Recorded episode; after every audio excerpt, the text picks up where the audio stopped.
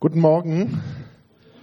Für die, die mich nicht kennen, mein Name ist Lars Jentsch. Ich bin Pastor der Freien Christengemeinde hier in Kiel und von der soll ich auch ganz herzliche Grüße ausrichten.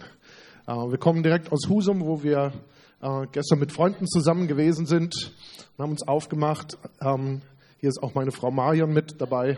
Wir freuen uns mal wieder hier zu sein und das erste Mal für uns in diesen Räumlichkeiten. Das ist schön zu sehen, dass ihr eine gute Bleibe gefunden habt. Da war Raum in der Herberge. Klasse. Ja, ich wünsche euch einen gesegneten zweiten Advent.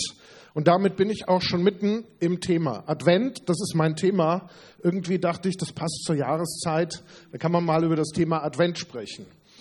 Ähm, ich möchte einen bestimmten Aspekt von Advent betonen und heute Morgen ein wenig aus dem Lukas-Evangelium vor allem mit euch betrachten und herausholen.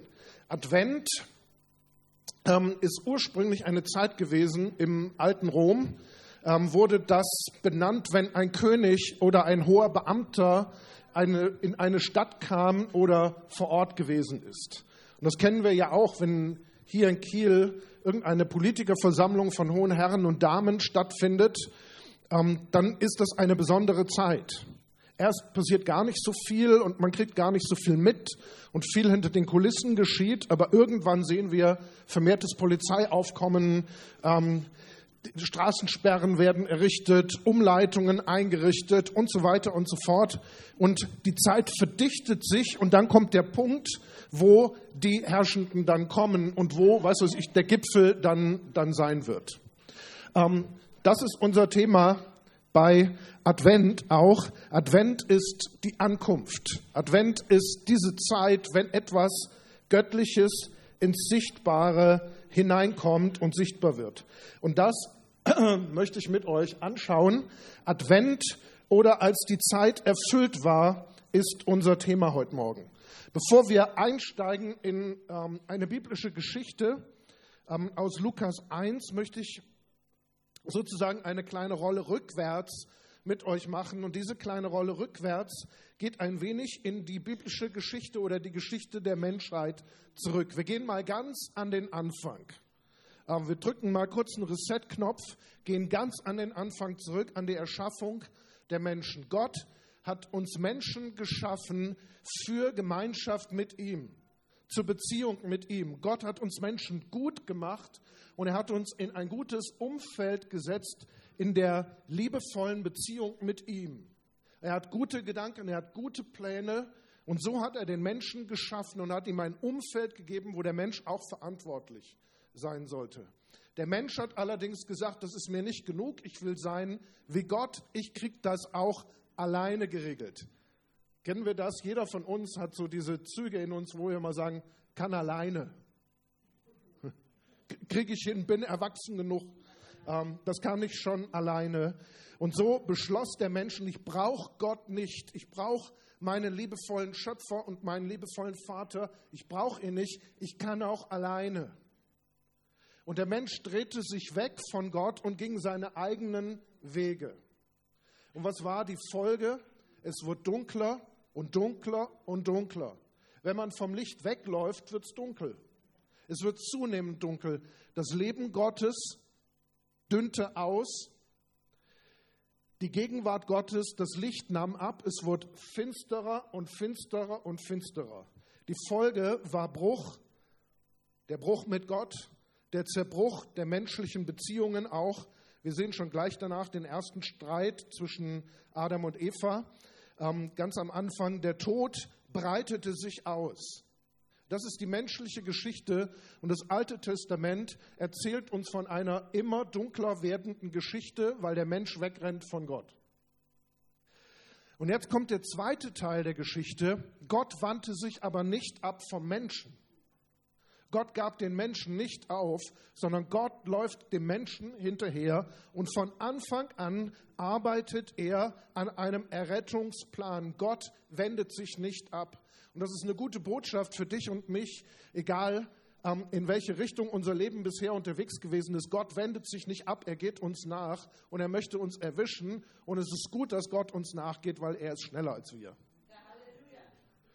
Er geht uns nach, er wendet sich nicht ab. Und dieses Nachgehen Gottes uns Menschen hinterher entfaltet sich über das Gesetz, über das Alte Testament und das Neue Testament bis schließlich dann zur Wiederkunft Jesu. Und all dieses Wirken Gottes, wo es sichtbar wird, das ist Advent. Wenn Gott auftaucht in unserem Leben, unserem Leben eine neue Richtung gibt. Es gibt wahrscheinlich kaum einen Bibeltext, der den Zustand der Menschheit so auf den Punkt bringt wie Jesaja. Häufig in der Weihnachtszeit wird zitiert aus Jesaja 8 und Vers 9, weil da sind diese bekannten Worte: Ein Kind ist uns geboren, ein Sohn ist gegeben. Und die Herrschaft ruht auf seiner Schulter und er heißt Wunder, Rat, Gott, Held, ewig, Vater und Friedefürst. Und es ist eine solche Verheißung da, dass Gott seinen Sohn gibt. Aber das Umfeld dieser Verse ist eine nahezu eins in eins Beschreibung des Zustandes dieser Welt, unserer Gesellschaft. Wir brauchen nur Nachrichten gucken und eigentlich ist das eine Zusammenfassung einer Menschheit, die vor Gott wegläuft. Jesaja 8 heißt es, soll nicht ein Volk seinen Gott befragen hin zur Weisung und hin zur Offenbarung. Werden sie das aber nicht sagen, so wird ihnen kein Morgenrot scheinen, sondern sie werden im Land umhergehen, hart geschlagen und hungrig. Und wenn sie Hunger leiden, werden sie zürnen und fluchen ihrem König und ihrem Gott, und sie werden um sich blicken, über sich blicken, unter sich die Erde ansehen und nichts finden als Trübsal und Finsternis, denn sie sind im Dunkel der Angst und gehen irre im Finstern. Das ist eine Beschreibung, oder? Eine Kurzzusammenfassung des Zustandes dieser Welt.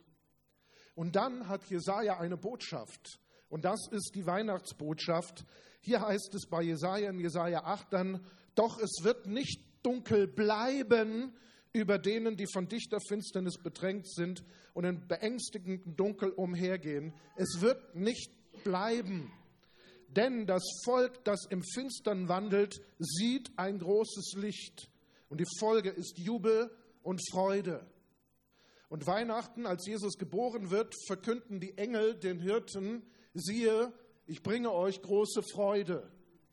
Die Dunkelheit hat ein Ende gefunden. Es ist die Antwort Gottes, die sichtbar in die Welt gekommen ist. Es ist Advent. Und darüber möchte ich heute sprechen. Jesaja fasst diese Dunkelheit zusammen und dann ist da ein Aufblitzen von Licht und ein Aufblitzen von Hoffnung.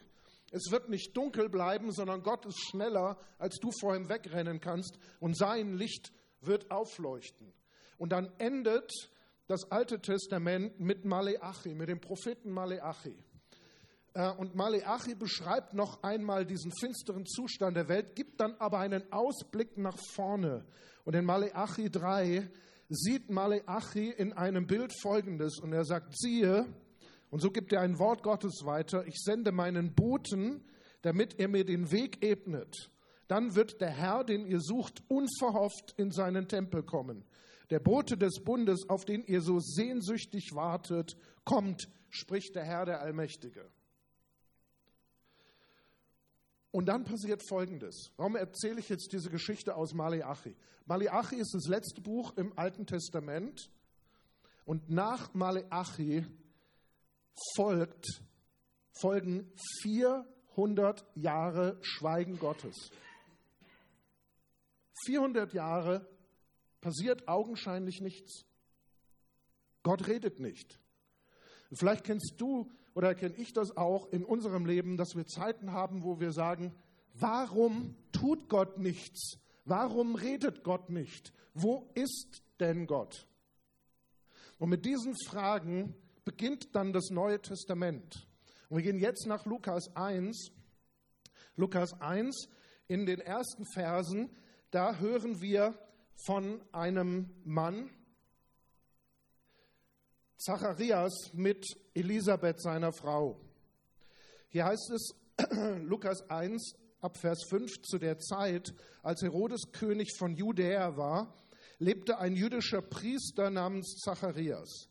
Er war Priester von der Ordnung des Abia und auch seine Frau Elisabeth stammte aus dem Priestergeschlecht Aarons. Zacharias und seine Frau führten ein gottesfürchtiges Leben und befolgten alle Gebote und Vorschriften des Herrn. Sie hatten aber keine Kinder, weil Elisabeth unfruchtbar war und jetzt waren sie beide schon sehr alt.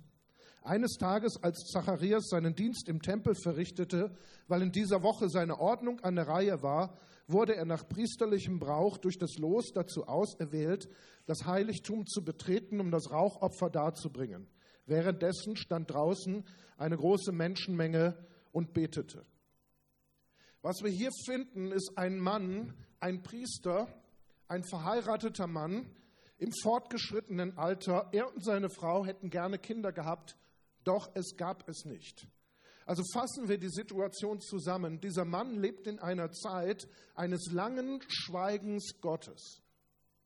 Dieser Mann ist alt geworden und er hat Wünsche in seinem Leben, unerfüllte Wünsche, da wird eine Menge Fragen im Herzen dieses Mannes gewesen sein. Warum?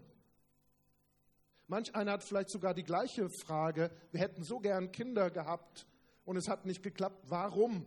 Das sind bohrende Fragen, das sind existenzielle Fragen, das sind schmerzende Fragen. Und dann lesen wir über diesen Mann Folgendes. Ich habe es hier rot auf der Folie geschrieben. Zu der Zeit eines Tages in dieser Woche ich habe das rot gekennzeichnet, weil diese Worte sprangen mir regelrecht ins Auge. Was wir hier an Beschreibung sehen, ist Alltag. Ganz normale Zeit, der Fluss der Zeit, kein besonderer Tag, augenscheinlich.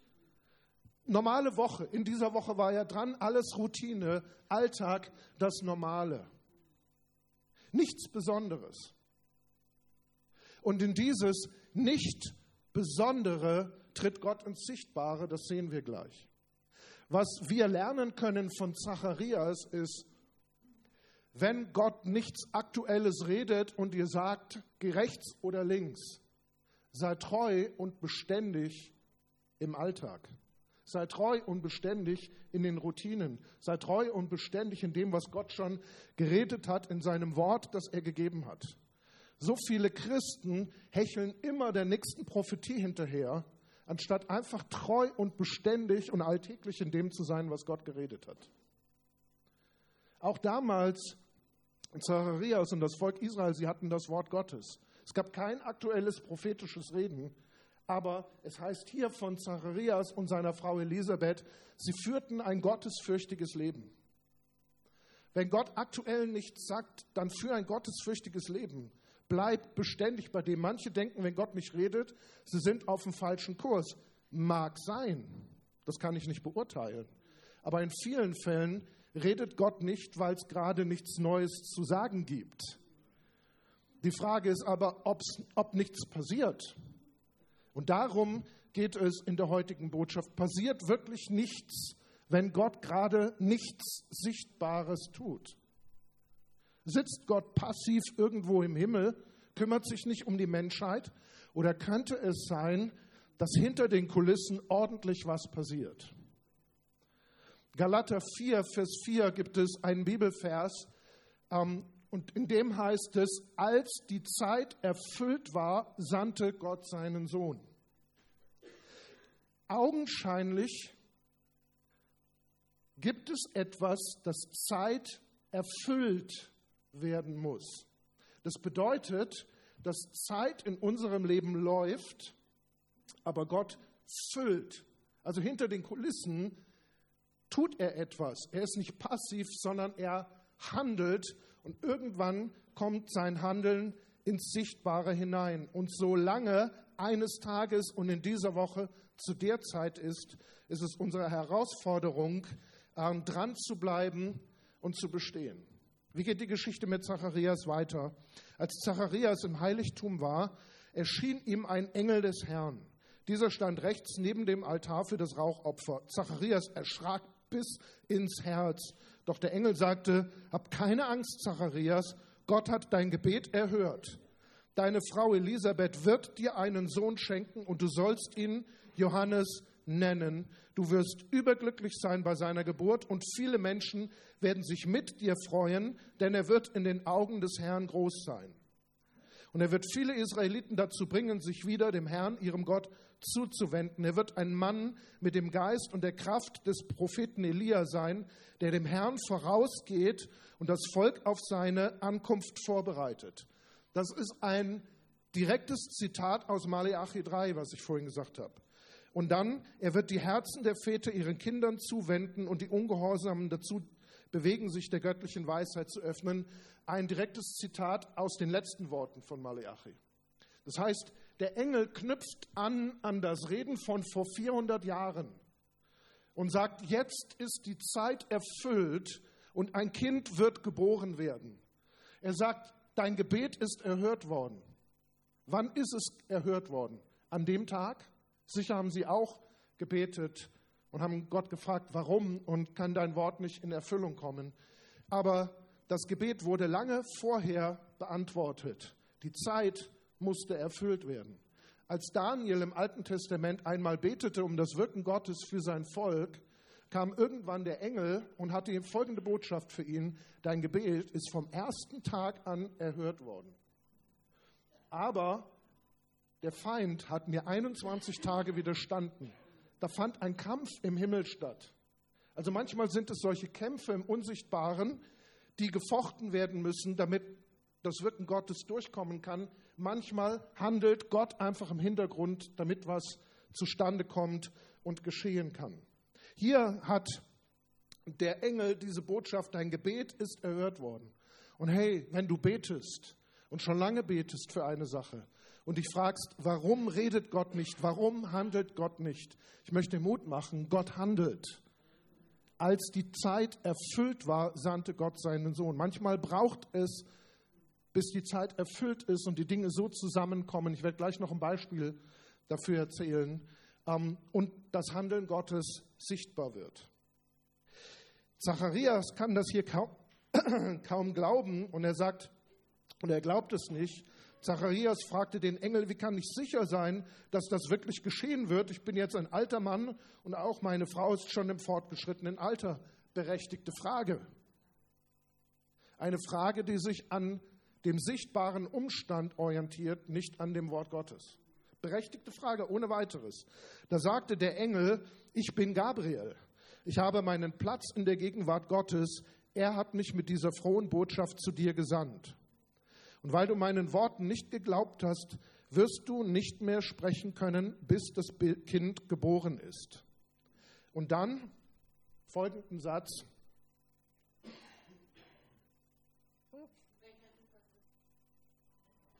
Lukas 1, denn meine Worte werden sich erfüllen, wenn die Zeit gekommen ist. Gottes Wort wird sich erfüllen, wenn die Zeit gekommen ist.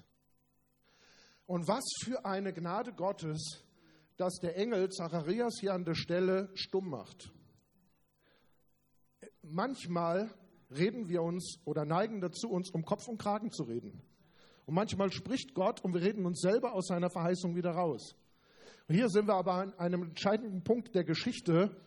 Und mit dieser Maßnahme wollte Gott verhindern, dass Zacharias sich wieder rausredet aus dem Ganzen die Verheißung zerredet, Unglauben bekennt, etc. Manchmal ist es besser, wir halten die Klappe. Das ist, und wie gut, dass Gott in seiner Gnade hier nach äh, arbeitet. Es ist ja auch gut, mal ganz ehrlich, dass Gott nicht alle unsere Gebete beantwortet, oder?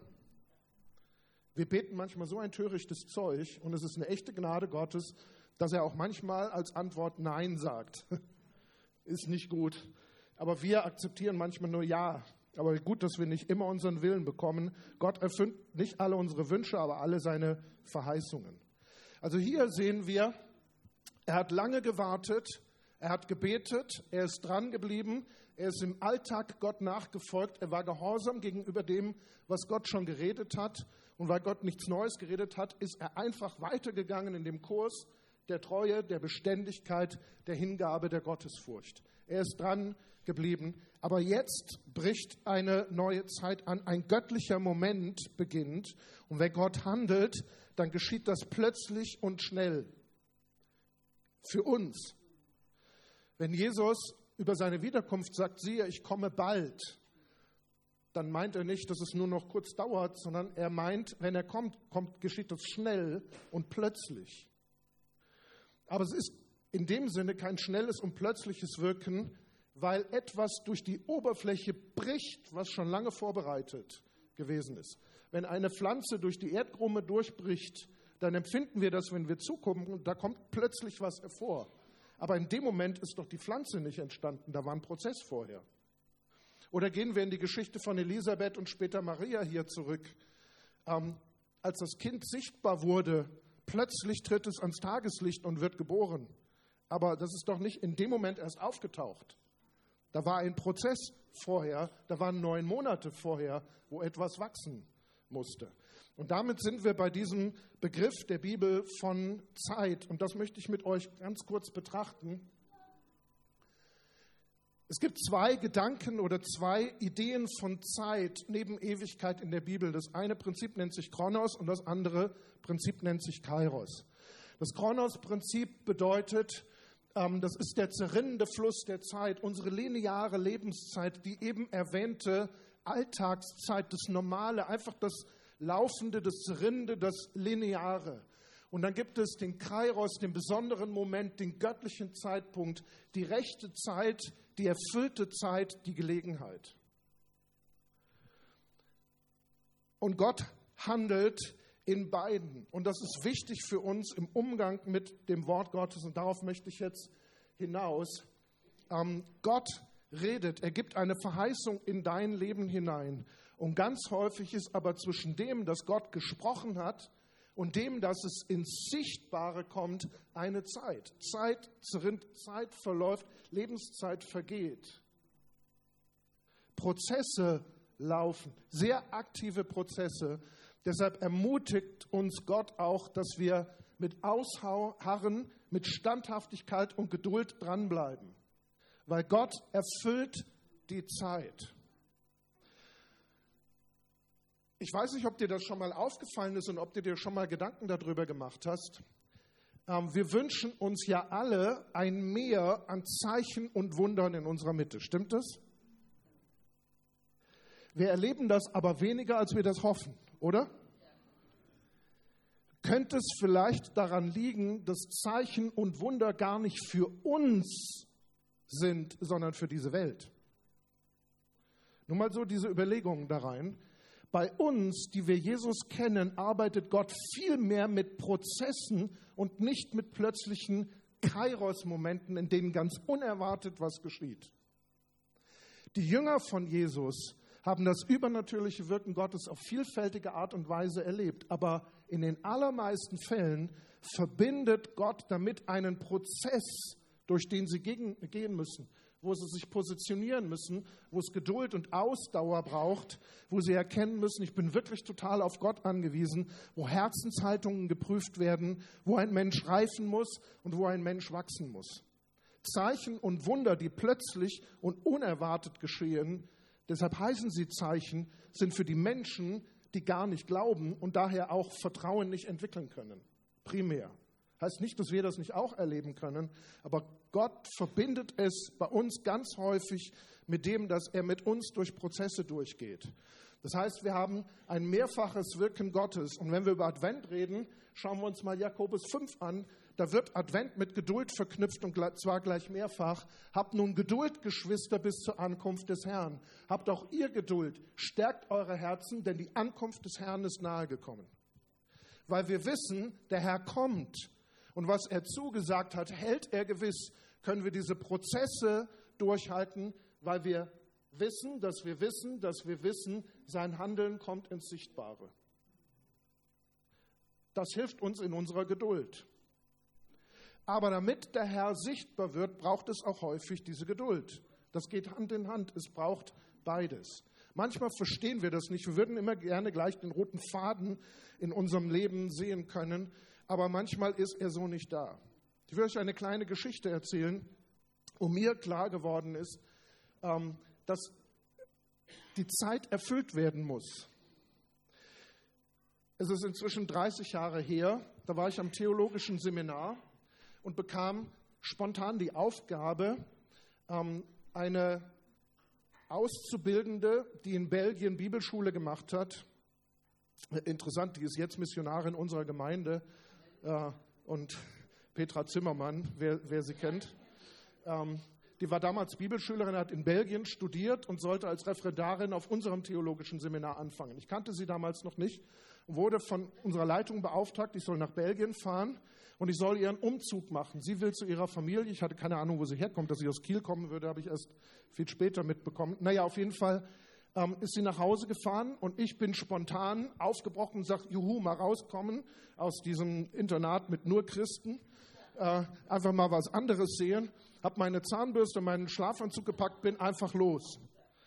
Töricht, dumm und naiv. Ich hatte weder mein Portemonnaie dabei noch meinen Ausweis. Ich bin einfach, einfach losgefahren, völlig begeistert mit einem Ford Transit.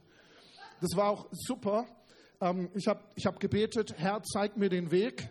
Ich hatte keine Karten, ich hatte nur die Adresse, wo es hin musste. Ich bin nie in Belgien gewesen, nie in Brüssel gewesen. Bin einfach losgefahren, habe bei jeder Ausfahrt gebetet, geradeaus oder ab. Und ich bin bis nach Brüssel reingekommen, alles lief super. Und dann hatte ich die Einladungskarte für die Abschlussfeier mit einer kleinen Skizze von dem Ortsteil, wo die Bibelschule ist. Und dann dachte ich, oh, guck mal auf die Karte, wo du hin musst. Dann habe ich auf die Karte geguckt und habe mich total verfahren.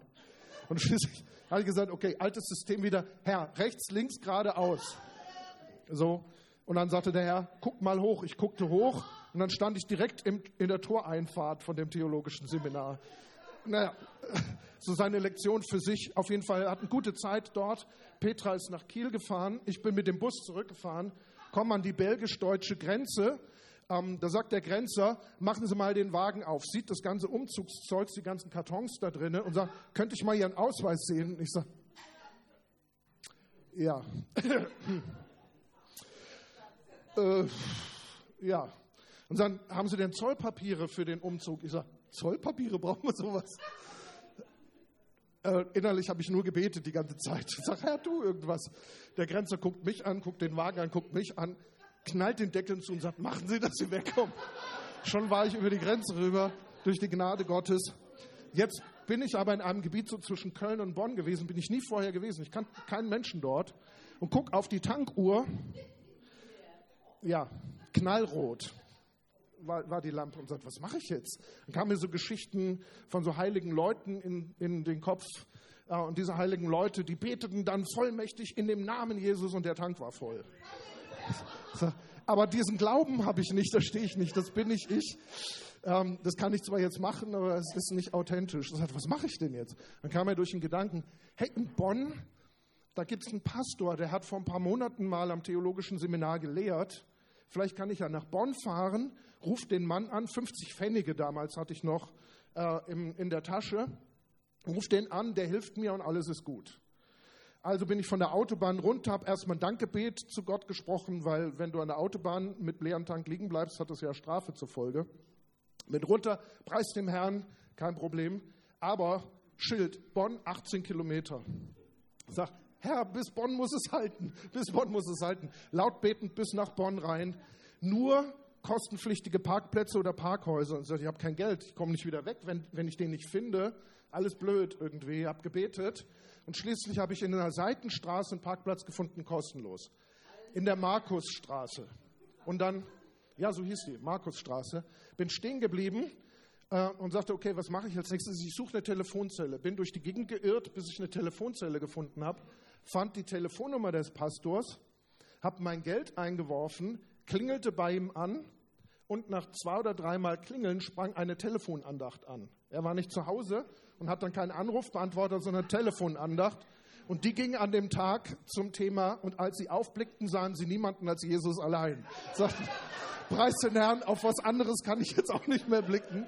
Was soll ich, was soll ich jetzt machen? Jetzt habe ich nicht mal mehr Geld für ein Telefonat. 30 Pfennige kostet das, 20 Pfennig hatte ich noch.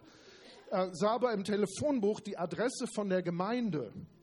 Und da stand die Gemeinde unter der Adresse Georgstraße verzeichnet. Und dachte ich, hey, das ist genial, das ist ja häufig so themenartig geordnet in der Stadt. Ich bin in der Markusstraße, rein theoretisch müsste die Georgstraße doch hier irgendwo in der Nähe sein. Also habe ich mich auf die Suche gemacht. Und was soll ich euch sagen? Und darum erzähle ich die Geschichte. Ich bin zweieinhalb Stunden durch die Stadt geirrt, ohne diese Straße zu finden. Ich hatte schöne Anzugsschuhe an und hatte mir schon die Zehen blutig gelaufen. Ähm, ich wusste, Gott muss irgendwas tun. Ich habe gebetet, ich war total gelassen, aber ich fand sie einfach nicht, die Straße. Also ich war so gelassen, dass ich irgendwann ähm, in der Innenstadt so Streichern auf der Straße zugehört habe, so Straßenmusikern und so, lief weiter und ich fand die Georgstraße einfach nicht, klappte einfach nicht. Und dann fragst du dich schon irgendwann, warum? Warum redet Gott nicht? Warum handelt Gott nicht? Kennst du diese ganzen Sachen? Ich möchte gerne wissen, warum muss ich das jetzt durchleiden? Warum schon blutige Füße und ich bin immer noch nicht zum Ziel gekommen? Ich war mir doch so sicher, Gott ist drin in der Geschichte. Nach zweieinhalb Stunden schließlich, fast wieder bei meinem Auto, fand ich die nächste Querstraße von meinem Parkplatz, die Georgstraße. Nur 100 Meter von meinem Parkplatz entfernt. War ich dreimal dran vorbeigelaufen und habe es übersehen. Und ich laufe diese Straße lang. Das war so eine fußgängerartig ausgebaute Straße, lief eine ganze Menge Leute. Und nachdem ich so 200 Meter die Straße lang gelaufen war, kam plötzlich so ein Kind von der Seite gelaufen und sprach ein Ehepaar, was vor mir die Straße lang lief, an und äh, fragte, du, hat das Kaffee heute auf? Ähm, und die beiden Erwachsenen sagten, nein, hat heute leider nicht auf. Dann sagt das Kind Danke und verschwand wieder. Und dann lief ich weiter und kam an die Ecke der Adresse des Gemeindehauses und stellte fest, das war nicht der Gottesdienstraum, sondern die Gemeinde hat ein evangelistisches Café, so ähnlich wie Café Galatas. Und das war an dieser Adresse. Und dann fiel der Groschen, sagte, Moment mal, hat das Kind dieses Ehepaar vielleicht gefragt, weil es das Kaffee meinte? Warum soll ein Kind sonst nach dem Kaffee fragen? Ähm, und dachte, die könnten ja was damit zu tun hatten. Sah das Pärchen noch, bin schnell hinter denen hergelaufen und habe gesagt, habt ihr irgendwas mit der Gemeinde zu tun, mit dem Kaffee? Sie sagten, ja, ich wohne da oben drüber. Das war der angehende Pastor der Gemeinde, äh, den ich traf. Ich hätte im Gemeindehaus niemand angetroffen, weil die hatten einen Open-Air-Gottesdienst im Stadtpark an dem Tag. Deshalb war auch niemand zu Hause. Und dann ähm, hatte ich ihm meine Not geschildert und er sagt, klar kann ich dir helfen. Wir sind kurz in seine Wohnung über dem Café und er hat mir Geld gegeben, ich glaube 70 D-Mark und ich konnte voll tanken und nach Hause fahren. Warum erzähle ich die Geschichte? weil Gott hat die ganze Zeit gehandelt, aber ich brauchte zweieinhalb Stunden, weil Gott wollte, dass ich auf die Millisekunde genau diesen kurzen Dialog mitbekomme zwischen dem Kind und den Erwachsenen. Vorher und hinterher hätte ich niemanden getroffen aufgrund der besonderen Gemeindesituation. Aber auf diesen Punkt musste ich kommen, genau an diesem Punkt diese Story musste ich hören, als die Zeit erfüllt war.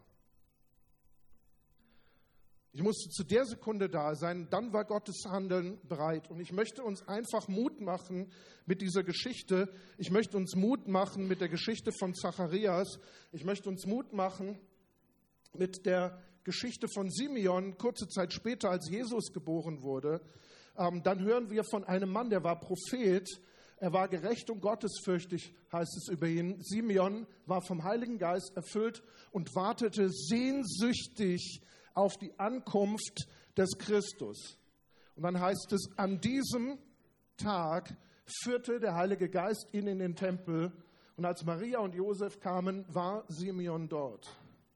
Ich möchte dich ermutigen, manchmal denkst du, es ist ein Tag, es ist Alltag, aber es kann sein, dass das Handeln Gottes plötzlich aus einem Tag diesen Tag macht.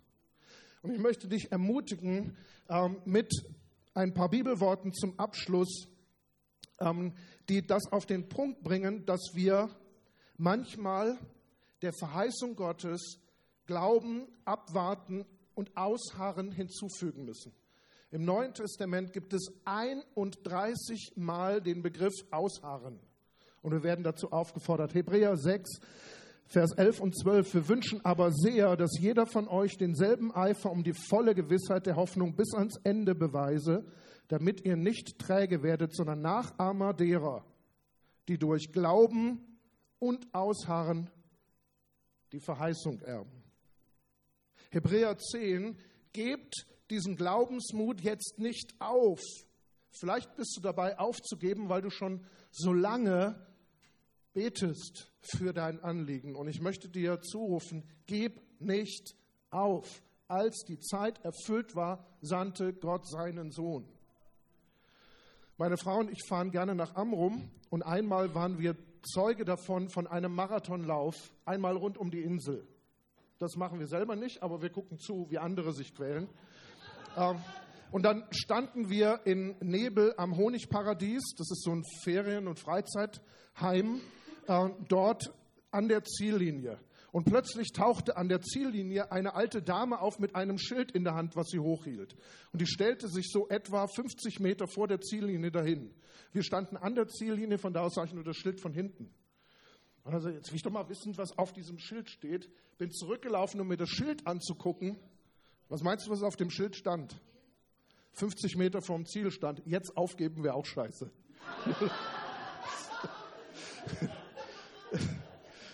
Das ist, das bringt es irgendwie auf den Punkt. Ja, da gibt es die Verheißung Gottes, wir müssen ausharren und jetzt aufgeben, wer auch Bock misst, um es mal so auf den Punkt zu bringen. Gebt diesen Glaubensmut jetzt nicht auf. Er wird einmal reichlich belohnt werden. Ja, was ihr nötig habt, ist Standhaftigkeit. Denn wenn ihr unbeirrt Gottes Willen tut, werdet ihr einmal erhallen, erhalten, was er euch zugesagt hat. Wie heißt es in der Schrift? Nur noch eine ganz kurze Zeit, dann wird der sein, dessen Kommen angekündigt ist. Seine Ankunft wird sich nicht verzögern. Und weiter sagt Gott, der, der sich auf mich verlässt und im Glauben fest bleibt, der wird leben. Jakobus 5, haltet nun also geduldig aus, Geschwister, bis der Herr wiederkommt. Denkt an den Bauern, der darauf wartet, dass auf seinem Land die kostbare Ernte heranreift. Ihretwegen fasst er sich in Geduld, bis der Herbstregen und der Frühjahrsregen auf das Land gefallen sind. Fasst auch ihr euch in Geduld und stärkt eure Herzen im Glauben, denn das Kommen des Herrn steht nahe bevor. Und ein letztes Wort. Ähm, zum Thema Ausdauer. Lasst uns daher nicht müde werden, heißt es in Galater 6, das zu tun, was gut und richtig ist. Denn wenn wir nicht aufgeben, werden wir zu der von Gott bestimmten Zeit, zum gegebenen Zeitpunkt die Ernte einbringen. Solange wir also noch Gelegenheit, Kairos, dazu haben, wollen wir allen Menschen Gutes tun. Lasst uns Menschen sein, die nicht aufgeben in Prozessen, die aber aufmerksam sind für die Gelegenheiten, für die Momente, die Gott gibt. Die Bibel sagt, betet alle Zeit. Und das bedeutet nicht, dass wir immer beten. An der Stelle steht Kairos. Betet zum richtigen Zeitpunkt. Seid wachsam, seid aufmerksam. Ich habe den Bogen durch die Bibel geschlagen und gesagt, Gottes Wirken hat sich entfaltet und ist dann sichtbar geworden, Advent mit dem Kommen von Jesus. Und es wird nochmal sichtbar werden nach einem Prozess mit der Wiederkunft Jesu. Auch das bezeichnet die Bibel als Advent. Aber schau mal, mit welch triumphierenden Worten Jesus aufgetreten ist, als er seinen Dienst begann. Jesus ging nach Galiläa und verkündigte dort die Botschaft Gottes. Er sagte, die Zeit ist gekommen. Die Zeit ist erfüllt, das Reich Gottes ist nahe. Kehrt um und glaubt dieser guten Botschaft. Was heißt umkehren?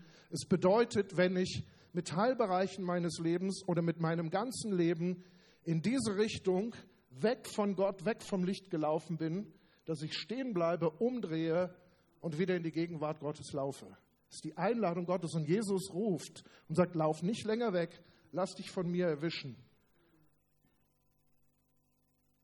Kehr zu mir um und lass uns gemeinsam laufen. Also hab Mut, wenn du in Prozessen stehst, aber greif, ergreife beherzt die Chancen, wenn das Wirken Gottes durchbricht. Sein Wort kommt, halt es fest. Und dann halt es fest in Prozessen. Und wenn du dran bleibst, wirst du zur gegebenen Zeit eine Ernte einfahren. In Jesu Namen. Amen. Amen. Jesus, wir danken dir, dass du ein Gott bist, der seine Versprechen hält. Ob wir das jetzt gerade sehen oder nicht, du bist da. Du hast gesagt, siehe, ich bin bei euch alle Tage. Ob wir die Sonne gerade sehen, an einem sonnigen Tag oder wenig bis gar nicht, an so einem trüben Tag wie heute, sie ist da. Und so ist dein Licht, ist deine Gegenwart, sie ist da, ob wir das gerade wahrnehmen oder nicht.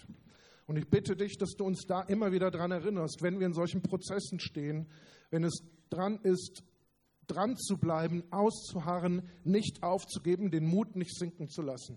Das, was du zugesagt hast, das hältst du gewiss. Danke dafür. Danke, dass du uns Mut machst und uns hältst und uns immer wieder Mut zusprichst. Jetzt aufgeben wäre auch nicht gut durch deinen Heiligen Geist. Danke, dass er als Ermutiger an unserer Seite steht. Danke, dass wir mit deiner Ankunft rechnen dürfen, mit dem Sichtbarwerden in unserem Alltag, in unseren Nöten, in unseren Situationen, auch in dieser Welt. Danke dafür. Amen.